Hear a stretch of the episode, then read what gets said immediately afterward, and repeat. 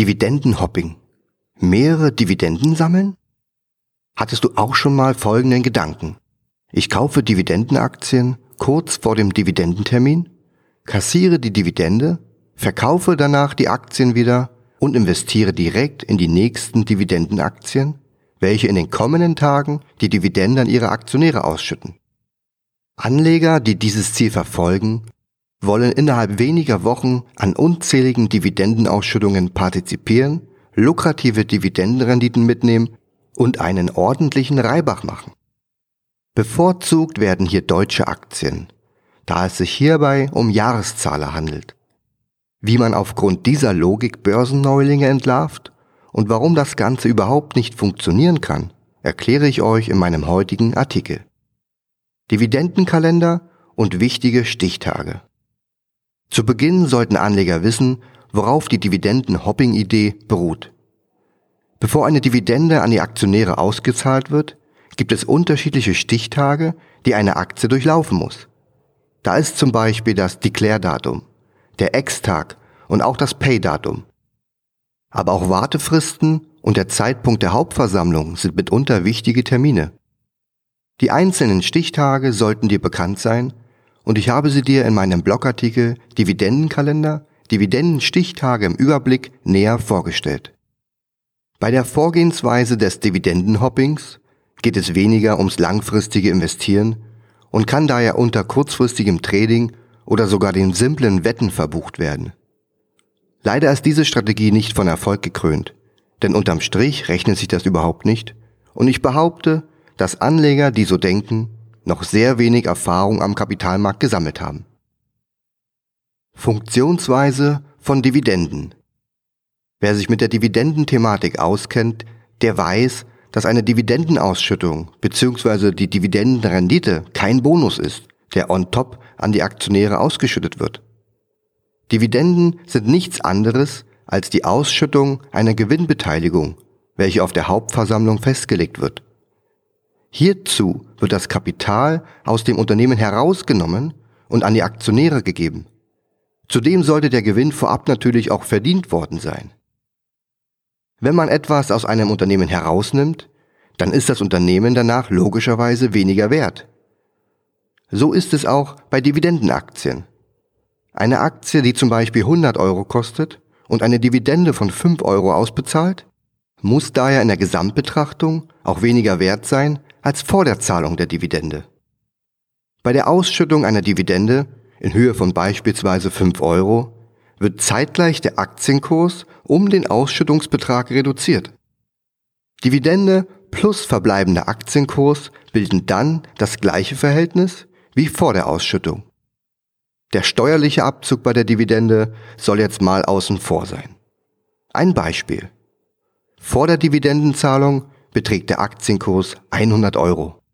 Nach der Dividendenzahlung gibt es einen neuen Aktienkurs in Höhe von 95 Euro und dazu gibt es 5 Euro Cash für die Dividende auf dem Verrechnungskonto. Allein schon aus diesem Grund macht es keinen Sinn, das eingangs skizzierte Dividendenhopping zu betreiben, weil die Dividende eben keine Bonuszahlung ist und immer vom Aktienkurs abgezogen wird. Ja, immer, wirklich. Es wird leider nicht manchmal vergessen, auch wenn es oft den Anschein hat. Aber es gibt noch einige weitere Störfaktoren, die gegen diese Strategie sprechen. Weitere Faktoren, die ein erfolgreiches Dividendenhopping verhindern. Der Aktienkurs. Auch der Kurs selbst ist nicht so statisch, wie er seit einigen Minuten hier im Artikel dargestellt wird. Während ich diese Zeilen hier spreche, kann der Aktienkurs nach oben oder auch nach unten pendeln. Dazu wird noch vor Börsenbeginn am Dividenden-Ex-Tag die Dividende vom Aktienkurs abgezogen und der Handel beginnt offiziell bei 95 Euro. Sobald der Handel freigegeben wurde, entscheiden dann wieder die Marktteilnehmer, wohin der Kurs nun geht. Er kann in den ersten Minuten, Stunden oder auch Tagen vielleicht wieder zurück auf 100 Euro gehen und so den vermeintlichen Kursverlust durch den Dividendenabschlag wieder aufholen. Es soll aber auch schon Situationen gegeben haben, da fiel der Aktienkurs auf 90 Euro und unterm Strich ist die Gesamtposition nun deutlich im Minus. Verantwortlich dafür sind natürliche Marktgegebenheiten, die es rund um Ausschüttungstermine gibt. Gerade wenn Unternehmen News wie Quartalszahlen verkünden oder Informationen auf der Hauptversammlung bekannt geben, wird die Kursentwicklung mehr oder weniger beeinflusst. Der tatsächliche Dividendenabzug sowie die dazugehörige Kursstellung bestehen praktisch nur einen Wimpernschlag lang. Danach ist alles wieder offen. Der Unsicherheitsfaktor, wohin sich der Aktienkurs entwickeln wird, ist daher unabhängig von der Dividendenausschüttung zu betrachten. Um beim Kursgewinn punkten zu können, müsste man die Aktie bereits einige Tage oder auch Wochen vor dem Dividendenabzug beobachten und einen günstigen Einstiegskurs wählen, um dann zu hoffen, dass der Aktienkurs bis zum Verkaufstag wieder ansteigt. Im Aktienkurs steckt der einzige Ertragsposten, den diese Strategie überhaupt nur abwerfen könnte. Daher wäre es maximal innerhalb eines positiven Marktumfelds eine Idee, diese Vorgehensweise auszuprobieren. Die Steuern. Wie im vorherigen Absatz vorgelesen, ist es gar nicht so leicht, eine vernünftige Rendite zu erzielen. Es ist mindestens genauso schwierig, wie Kursgewinne vorherzusagen, auch ohne die Thematik einer Dividende. Bei Ausschüttungen von Dividenden muss zudem das Thema Besteuerung berücksichtigt werden. Die geringen Freibeträge mal außen vor, sobald eine Dividende ausgeschüttet wurde, landet die genannte 5-Euro-Dividende nicht eins zu eins auf dem Konto. Nach Abzug der Abgeltungssteuer verbleiben netto nur Pi mal Daumen 3,70 Euro auf dem Verrechnungskonto.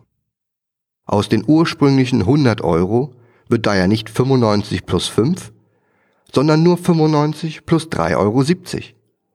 Die verlorenen 1,30 Euro müssen daher mit einem Kursanstieg zuerst wieder verdient werden, um auf Null zu kommen. Erst dann beginnt die Phase, in der das Invest in den Gewinn übergeht. Und sollten wir dieses Szenario wirklich so hinbekommen, dass wir mit dem Dividendenhopping tatsächlich noch einen Kursgewinn erzielen, und sei er auch nur so minimal, so muss auch dieser Kursgewinn beim Verkauf besteuert werden. Dadurch reduziert sich der Gesamtertrag des Trades nochmals. Gebühren. Wer hätte es gedacht? Gebühren gibt es auch noch. Und diese entstehen beim Kauf der Position sowie beim Verkauf. Wie hoch die Gesamtgebühren sind, hängt sicherlich von deinem Transaktionsvolumen sowie der Gebührenstruktur deiner Depotbank ab. Da ich anfangs unterstellt habe, dass die Dividenden-Hopping-Idee, also ich will es wirklich nicht Strategie nennen, eher Börsenneulingen einfällt, gehe ich auch davon aus, dass die Voluminas in der praktischen Umsetzung eher gering sein werden. Wer nun mit 1000 Euro dieses Wetten betreibt, der kann im Schnitt mit Transaktionskosten von ungefähr 20 Euro für Kauf und Verkauf zusammenrechnen. Auch diese Gebühren müssen, ebenso wie die Steuer auf die Dividendenzahlung, wieder durch Kurssteigerungen hereingespielt werden. Spielen ist hier übrigens ein gutes Stichwort, kommt sicherlich von Glücksspiel. Ein wenig lindern kann man diesen Punkt durch günstige Transaktionskosten. Die Kostenstrukturen der zahlreichen Depotbanken können hier nicht unterschiedlicher sein. Von Free Trades bis zu Gebühren auf Dividendenzahlungen sowie umfangreiche Transaktionskosten bei Vollbanken gibt es alle möglichen Kostenoptionen. Die Wahl der richtigen Depotbank sollte daher gut überlegt sein. Timing es wird jetzt immer noch den ein oder anderen Hörer geben, der weiterhin die Möglichkeit sieht, die Dividenden-Hopping-Idee erfolgreich umzusetzen. So wird dann oft das Thema Steuern durch einen bestehenden Freibetrag abgehakt. Dies würde allerdings gleichzeitig auch bedeuten, dass hier jemand handelt, der nur über ein geringes Vermögen verfügt, weil er hat ja nur geringe und noch steuerfreie Erträge und somit, wie oben erwähnt, nur geringe Positionsgrößen handelt. Beim Kursgewinn kommt sicherlich eine vorher ersichtliche positive Marktphase zu Hilfe. Und bei den Gebühren gibt es ja auch Banken, die Freebuys, also kostenfreie Orders anbieten. Oder die Gebühren so gering sind, dass man sie überhaupt nicht berücksichtigen muss.